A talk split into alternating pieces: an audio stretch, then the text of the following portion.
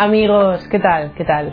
Bienvenidos a esta nueva edición de Cambio de Agujas. Eh, este momento es para la hermana Ruth. Una hermana que mm, va a ser un maquinista peculiar. Típica joven que dice, oh Dios mío, veo unas monjas algo por patas. Pero nos lo va a contar ella, nos lo va a contar ella. Hermana Ruth, ¿qué tal? Muy bien, Cristina. Bueno, preséntate. Cuéntanos un poco. Ya, ya lo has dicho tú, ¿no? Soy la hermana Ruth, eh, soy de Cáceres, de allá de Extremadura, bonita tierra. eh, eh, tengo 34 años y hace 8 años casi que me decidí ya responder de, de veras al Señor. Vale, vamos a... A retroceder. Eso es, vamos a retroceder en el tiempo. Eh, ¿Familia católica o...? Familia católica de tradición. Vale. eh, por nombre, sí somos católicos, pero nunca, en mi casa nunca se ha vivido la fe de una manera wow. Vale. Sí que se preocuparon, los tres hermanos, soy la pequeña de tres hermanos, fuimos a colegios religiosos, sí que se preocuparon de que recibiéramos sacramentos, pero Pero, poco más. Vale. Eh, vale, colegio concertado religioso. Vale. ¿Algún tipo de experiencia, por ejemplo, en el cole? no. Vale. Nuestra. EGB y... Efectivamente, la EGB, el BUP y, Vale. y en segundo de BUP Te marchas al instituto. me marcho al instituto público porque soy una buena estudiante. Entonces me dijeron, como eres tan buena, vas a repetir segundo de BUP. Mira qué ilusión. Sí, fui lo mejor del colegio ese año. Bueno, mujer. y, y me marcho al instituto público también por no hacer pagar otra vez el ¿A tus curso a mis padres y, y cambio de ambiente. Vale, cambias de ambiente. Bueno, ¿y qué pasa aquí? Cambias de ambiente, conoces gente nueva. conozco gente nueva y mi vida da un giro, ciertamente, porque yo hasta ese punto sí que estaba cerca del Señor de alguna manera, porque también en el colegio hay un profesor, eh, bueno, un profesor de los pequeñitos, pero que da, da también voleibol. Entonces forma un equipo de voleibol y yo me apunto a ese equipo de voleibol y detrás de ese equipo de voleibol, como él era católico y muy practicante, pues nos exigía ciertas cosas que teníamos que hacer si queríamos formar parte de ese equipo. Entonces yo ahí empecé a, o sea, ir a misa, rezar rosarios, hacer oración. Y empezamos un grupo juvenil que se llamaba Terra Salve. Pero al, al marcharme al instituto también me fui apartando un poco de esas amigas. Tuve otras amistades que, que no, no vivían lo que vivía yo. ¿Llegaste a confirmarte? Sí, me confirmé y mm, al, al año siguiente o así fue cuando ya me... Te fuiste al instituto. Vale. Eh, tenemos una adolescencia de esas que tenemos en este programa totalmente locas y desenfrenadas y... No, no me considero una loca. sí que salía de vez en cuando con mis amigos. No soy mucho de salir, soy más de estar en casa viendo una película, vas al videoclub, alquilas una película, un videojuego. Era más de estar en casa, pero sí, sí que he salido, sí que he bebido, sí que he vivido como los jóvenes de ahora, de, Vale. de manera escandalosa. Vale, terminamos el instituto. Terminamos el instituto bastante tarde porque volví a repetir. Soy así. Y Mira, ahora no podrías. ahora no, ahora no me Ahora solo dejarían. sería una vez. Pues ya, yo volví a repetir y terminé el instituto y comencé, hice selectividad en septiembre, entonces lo que me quedó, pues me quedó. Y entré a estudiar estadística, que hay que tener humor. que hay que tener humor, sí, Sí, porque es matemáticas, matemáticas y más matemáticas. Sí, sí, sí, por eso. Y bueno, la verdad es que no estudié mucho tampoco ese año, porque como no me llamaba la atención la carrera, Vale. tampoco. Pero bueno. Vamos a ver. ¿Dónde está la vinculación o dónde sigue el vínculo con Dios? Como para que tengas unas amigas. ¿Dónde empieza? eh, Eh, yo siempre había eh, mantenido amistad con dos de esas amigas de antes. eh, Del grupo. Del grupo, Vale. cuando estaba en el colegio. Con una de ellas era como mi hermana eh, y siempre nos veíamos todos los fines de semana, quedábamos y tal. Entonces ella me insistía, ves que no vas a ser feliz, como sigas así. Intentaba que yo le acompañara a misa. eh, ponía la excusa de, ay, que llego tarde, llévame con la moto, porque yo tenía un- una scooter. Llévame con la moto y así vamos a misa, pero sí, yo le, la llevaba y me, me quedaba fuera esperándola. No, quería saber mucho de eso. Y un día me, me dice, van a venir unas religiosas que yo conozco, de las siervas del hogar de la madre, llévame con la moto porque si no, no llego. La típica excusa. Entonces le acompañé y ahí conocí a dos hermanas que iban de peregrinación a Fátima. Paran a comer en Cáceres, voy a verlas con mi amiga y, y, me proponen, me dicen, bueno, estuvieron preguntándome qué tal, no sé qué, y yo les contestaba fatal. Soy así, no quería, no quería ver muchas religiosas después de todos los años en el colegio, no, no tenía muy buena experiencia con ellas, entonces. Eh, me empiezan a preguntar y al final me invitan a una peregrinación a Italia que ellas iban a hacer ese verano con motivo de la Jornada Mundial de la Juventud con Juan Pablo II. A mí Italia me atraía muchísimo porque yo había estudiado historia del arte, era algo que quería haber estudiado, haber seguido en la carrera y todo eso que yo había estudiado quería conocerlo, entonces una peregrinación a Italia, un viaje. Pero bueno, le dije que sí por porque me dejaran un poquito en paz. porque no quería quería ir a Italia pero no con ellas. O sea mi idea del viaje a Italia con unas monjas y un cura y un montón de chicas que yo pensaba que iban a ser unas pesadas unas beatas ahí que no, no, me, no me ilusionaba mucho. Pero al final el señor fue moviendo hilos y terminé montada en el autobús para la peregrinación a Italia. Vale, estás en el autobús. Deduzco que entras en el autobús, rezan algo, se ponen a cantar. Sí, a ver películas de santos y yo me cojo mis cascos, me pongo mi música y, y, me aislé, efectivamente. La primera parada fue en Lourdes y allí se hicieron unos grupos de trabajo para pues a la hora de poder hacer la comida o dormir en las tiendas porque a veces no íbamos a algún sitio cerrado sino que teníamos que ponernos a montar la tienda y a dormir ahí.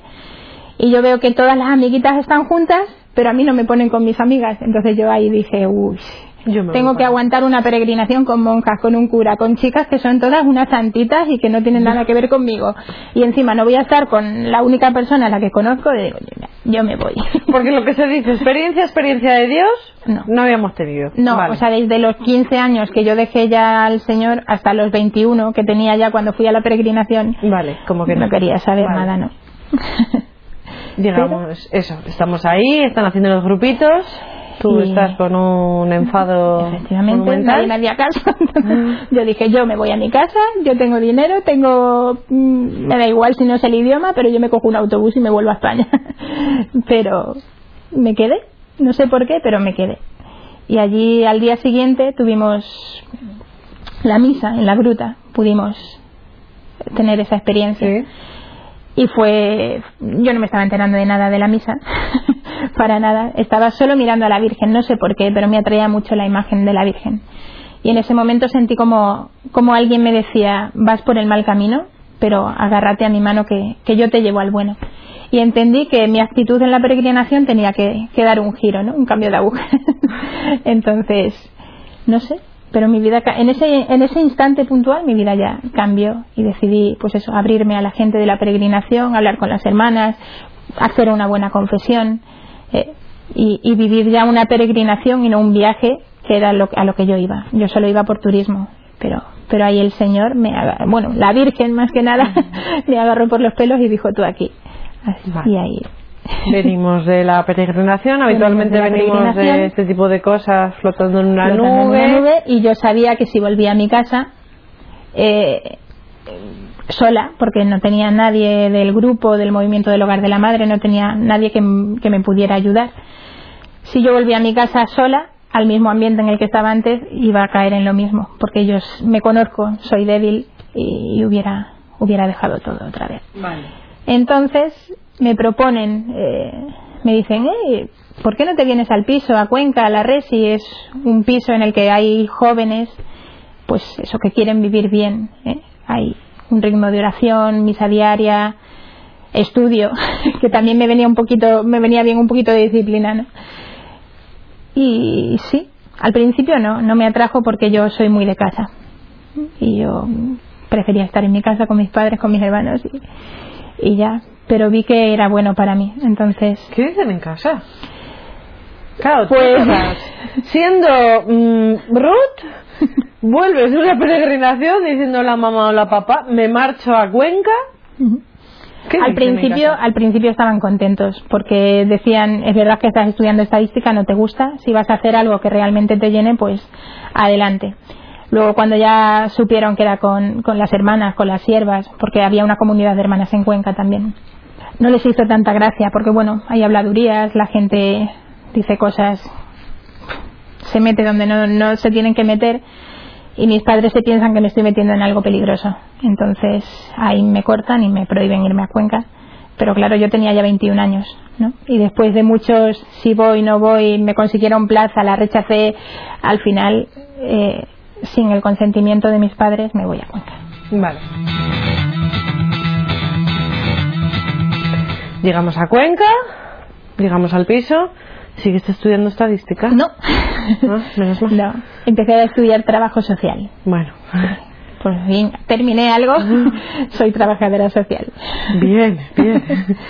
Esto no quiere decir pobres eh, estudiantes de estadística. Lo que pasa es que yo también llevaba muy mal la estadística, las económicas y las matemáticas. Yo pensé que las llevaba bien, pero no parecía. Sí, yo también eh, entré con mucha fuerza. Vale, terminamos trabajo social. Eh, no, o sea, tres años después, claro. Cuatro Vale, años. sí, sí, sí, sí. ¿Y qué pasa? Bueno, ahí, como te digo, en ese piso se lleva un ritmo de, un ambiente de, pues de fe, ¿no? Eh, Oración, misa, sacramentos. Eh, en ese primer curso voy a unos ejercicios espirituales. Vale. Yo jamás había hecho ejercicios espirituales en silencio. Eran cuatro días y yo decía, yo no aguanto. y fueron duros, fueron duros, pero, pero me ayudaron muchísimo. Eh, yo rezaba todos los días diciéndole al Señor, pídeme lo que quieras, menos ser sierva. Porque yo, monja, no. O sea, yo estoy muy bien, yo aquí en el grupo, pero monja, no. Me atraían muchísimo las hermanas, pero no quería ser como ellas. Pero en esos ejercicios siento fuertemente que el Señor me está llamando. Eh, hablo con, con un sacerdote y bueno, vamos a ir despacito, vamos a esperar un poco, pero me lo tomé con muy bien y esperé cinco años. Bueno, el señor, a ver, se toma su tiempo el hombre. Bien. sí, estuve ahí diciéndole que no al Señor durante, durante mucho tiempo. Pero ¿Y cómo vives esta lucha? Eh, mal, porque ya termino la carrera y tengo que regresar a casa. ¿eh? Ya soy trabajadora social, empiezo a trabajar, tengo un, un buen puesto de trabajo, tengo ya todos los caprichos que, que puedo tener. Pues me regalan un coche, con mi primer sueldo me puedo comprar un ordenador, bueno, todos los caprichos que un joven pueda, pueda desear. Pero yo vivía más en el convento que en mi casa, porque yo estaba pensando, yo tendría que estar ahí. Pero yo ya tenía asumido que no iba a dar el paso nunca y que iba a ser una desgraciada el resto de mi vida. Pero vamos a ver, este, este, este, este negar, ¿por qué? ¿Por Pues yo ponía, la excusa, ¿Por yo- miedo? yo- yo por- ponía la excusa de mis padres. Yo digo, mis padres no lo van a entender, no me van a dejar, y pero mm, era más, era más yo. Yo ahora miro hacia atrás y sé que era yo, principalmente porque es, es muy difícil dejar todo lo que tienes. Eh, Yo tenía una comodidad, tenía amigos, tenía dinero, tenía todo. Entonces dejar todo eso me costaba mucho. Hermana Ruth, vamos a ver. Estos cinco años ahí de supuesto peregrinaje, que estamos, que no estamos, que no sabemos, que rechazamos ahí, bueno, o no, igual el Señor en ese momento no nos pedía ser sierva, o sí. Sí. Sí nos consci- pedía sí. ser sierva. A ver, Yo durante, durante todos esos cinco años era consciente de que el Señor me estaba llamando. ¿Y entonces, aparte de la presión familiar, o, O sea, no fue, tan, no fue tanta. Yo, yo me hice la, la película ¿eh? y pensé, bueno, mi madre se muere, mi- pero ¿Pero qué pasaba ahí? que yo estaba muy bien como estaba y no quería para qué cambiar. O sea, tenía mi independencia, yo sabía que si entraba de religiosa, pues de alguna manera eso se corta, que, que, que es una falsa imagen que tenía yo de las religiosas, porque yo luego veía a las hermanas y decía, quizás sean más libres que yo, pero pero yo era muy independiente y yo quería tener mi vida controlada yo, no que nadie me la controlara. Y ahora es cuando realmente. Pero vamos a ver. Uno cuando sufre este tipo de luchas y se niega a lo que el Señor le pide, al final, eh, a, ver, a ver cómo lo digo, al final no, no se siente bien, o sea, No. se siente fatal. Coges como una especie de depresión, Porque realmente tú no eres feliz con la vida que no, llevas. No, no, no soy feliz con la Entonces, vida que. ¿cómo? Aparentemente a los ojos del mundo sí yo podría ser una joven Claro, pero como, pero- a ver, eh, pero no, no lo era. cinco años mm, así, hija que aguante. Sí.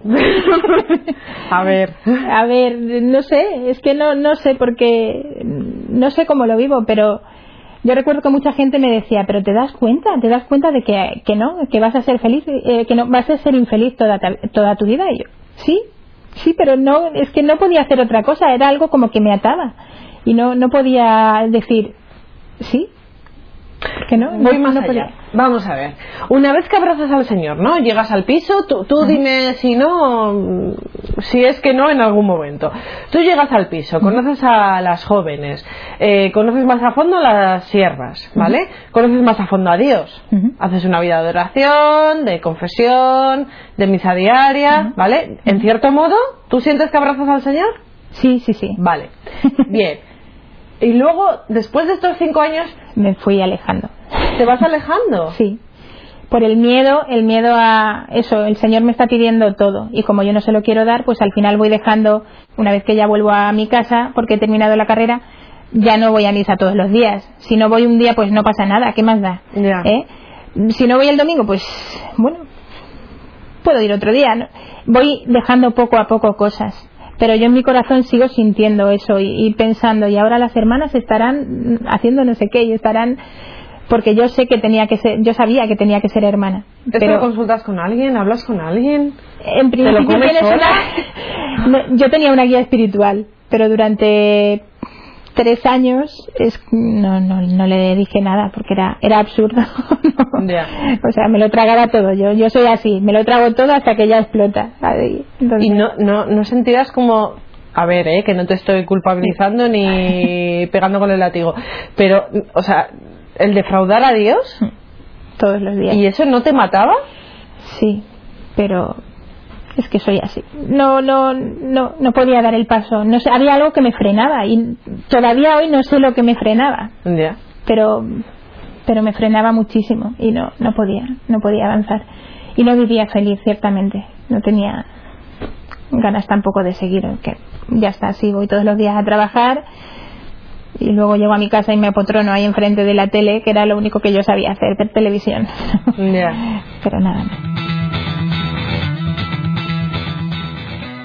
Eh, vamos a lo positivo. El click. El clic.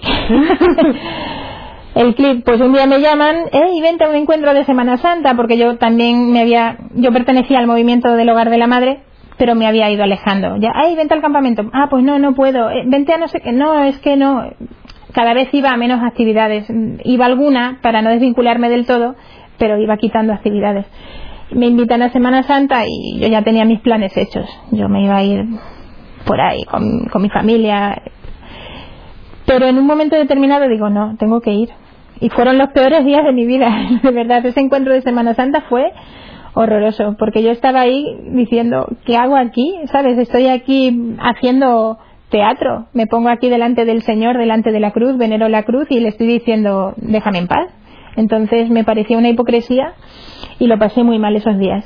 Pero después de tres años estaba allí la persona con la que yo hablaba y digo, bueno, yo creo que, aunque solo sea por educación, tengo que hablar. y, y me dijo, depende de ti, o sea, ahí ya no, ya no era tanto el miedo a, a dejar todo, sino a decir, llevo cinco años diciéndole que no al Señor, ahora si me atrevo y doy el paso, posiblemente me digan que no entre, porque ya he, he tenido varias, varios intentos de entrar, yo ya me iba a venir a Santander eh, a dar un año de mi vida y a poder discernir ya del todo, pero fui una cobarde y no me presenté, me llamaban por teléfono, yo desconecté el teléfono durante un mes para que no pudieran localizarme y todo eso por mi, por mi cobardía. Me había prometido a mí misma, jamás vuelvas a sacar el tema de la vocación. Y yo iba a ese encuentro de Semana Santa decidida a no sacar el tema de la vocación y de hecho no lo saqué. ¿Mm? Pero ya en un momento hablando con, con el padre, me dijo, tú tenías vocación de sierva, ¿no? Y yo, yo tengo vocación de sierva, yo sigo sintiendo que tengo la vocación de a sierva. Me dijo, pues, entras el 13 de mayo. Y yo, ¿qué? Y de repente pasó toda mi vida por la cabeza y dije, o cojo el tren ahora o ciertamente voy a ser una desgraciada toda mi vida. Y se me iluminó la cara y dije, entro el 13 de mayo y ahí ya no me volví para atrás. Eh, ya supe que era una decisión firme y estuve un mes esperando también porque no podía dejar el trabajo tan de repente y, entré el 13 de mayo como, como candidata y no me arrepiento para nada. Fue la mejor decisión que, que pude tomar en ese momento. ¿Eres feliz? Soy muy feliz. Vale. Menos mal. Menos mal. Soy muy feliz. Ya después de casi ocho años. Eh, ¿Y estás segura de lo que estás haciendo? Estoy segura de lo que estoy haciendo. Vale. Sí. Es importante preguntarle esto a la hermana. Después de estas idas y venidas. ¿Te ha traído complicaciones con la familia? Sí, o sea, al principio, eh, cuando yo ya entré, mi padre había fallecido hacía un par de años, que también fue un, golpe bastante duro. Eh, eh, entonces, mi madre lo estaba pasando mal por la muerte de mi padre y encima yo le añadí otro otro disgusto para ella, entre comillas. No, no, no lo llevo muy bien. Estuvo llorando mucho tiempo, estuvo poco a poco va, yo creo que va intentándolo. Le cuesta, pero va intentándolo. Bueno, el Señor va a hacerlo. Yo espero que sí. Sí, sí, sí, sí, no, vamos, si tiene paciencia él... si, la, si la tuvo conmigo durante cinco años, además el Señor, lo que me consuela mucho es, el Señor dijo, tú ocúpate de mis cosas y yo me ocuparé de las tuyas. Entonces yo he dejado a mi familia en sus manos y, y sé que algún día estarán ellos también cerca. Amigos, que, mm, que sigáis ahí que abracéis al Señor. Y sí que es verdad que echamos patas, echamos patas. El Señor nos llama y corremos, huimos, mm, pero está ahí, es que está ahí, está La todo el rato ahí. de Dios es nuestra salvación. Menos mal, menos mal, porque si no, arrieritos íbamos. Amiguitos, amiguitas. Seguid escribiendo, hombre, que me gusta leer vuestros mails. Nos quedamos, nos quedamos aquí con la hermana Ruth y nos quedamos con vosotros. Hasta la próxima. Venga, gracias. Gracias, A ti.